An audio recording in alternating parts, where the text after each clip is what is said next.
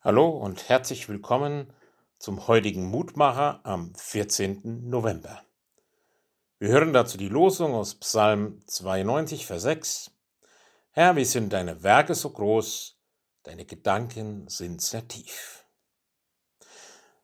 Das ist ein Sabbatpsalm, ein Sonntagspsalm, wie gesungen wurde, gesprochen wurde im festlichen Gottesdienst, wo man sich gemeinsam versammelte, um Gott zu begegnen, um gestärkt und gesegnet zu werden, um Gemeinschaft zu haben, um den Sabbat, den Feiertag zu heiligen, damit man gerüstet ist für das, was im Alltag kommt. Herr, wir sind deine Werke so groß, deine Gedanken sind sehr tief.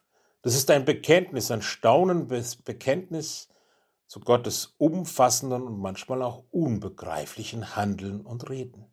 Von ihm können wir gar nicht groß genug denken und reden. Das weiß der Psalmbeter und das hält er sich auch wieder hier vor Augen. Gottes Handeln ist manchmal unbegreiflich, aber unüberbietbar und vollkommen. Und glücklich ist der Mensch, der zu ihm gehört. Das ist letztendlich die tiefere Erkenntnis des Psalms.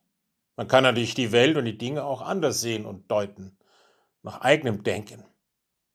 Man muss nicht an Gott glauben.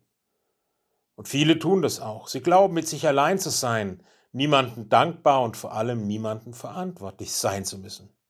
Sie leben so, als gäbe es Gott nicht und scheinen, zumindest zum Teil, damit sogar für eine Weile ganz gut zu fahren, die Gottlosen grünen wie das Gras, aber nur, um für immer daran zu scheitern. Auf Dauer geht das nicht gut. Unser Psalmbeter bekennt sich dazu ganz bewusst im Gegensatz zu Gottes Größe und Weisheit. Das ist für ihn bleibender Grund zum Danken und zum Loben. Gott handelt, sein Handeln ist weise, auch wenn es für unser Verstehen oft so groß und unverständlich ist. Das ist ein Glaubensbekenntnis, keine Beobachtung. Damit macht man Erfahrungen, aber das macht auch fröhlich und gelassen.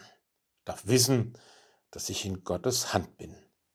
Ja, so wirke das auch für diesen Tag dass ich in deiner Hand sein darf und gesegnet bin und zum Segen werde. Amen. Es grüßt Sie Roland Friedrich Pfarrer.